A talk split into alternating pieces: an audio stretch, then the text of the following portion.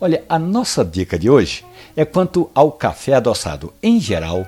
Quando a gente chega numa padaria, numa cafeteria ou mesmo na casa de amigos, quando o café é servido, a primeira pergunta que vem é: com açúcar ou adoçante?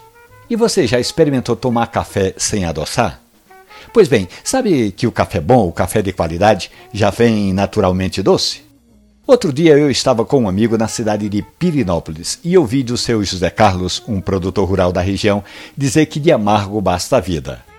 Vamos então pegar o exemplo do seu Zé Carlos. Ele acostumou o paladar a tomar café sempre adoçado, com rapadura, com açúcar e depois com adoçante. Então é assim que o paladar dele está sempre esperando o café, adoçado. Então eu fiz uma pergunta e uma proposta ao seu Zé Carlos.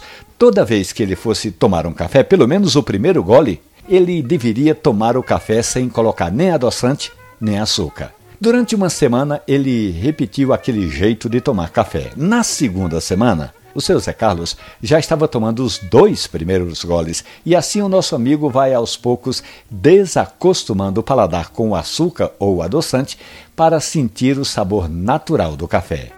Ele conta que não é fácil, mas hoje ele já sente muito mais o sabor do café do que do açúcar que estava no café. Vamos fazer um experimento? Prepare o seu café e deixe para adoçar somente depois de tomar um ou dois goles. E vá se acostumando com aquele sabor.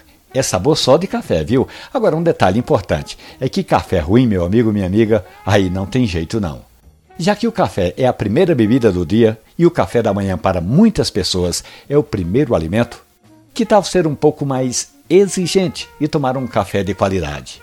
Nas boas cafeterias você pode encontrar bons cafés, cafés certificados e de qualidade, com sabor e com aroma de café.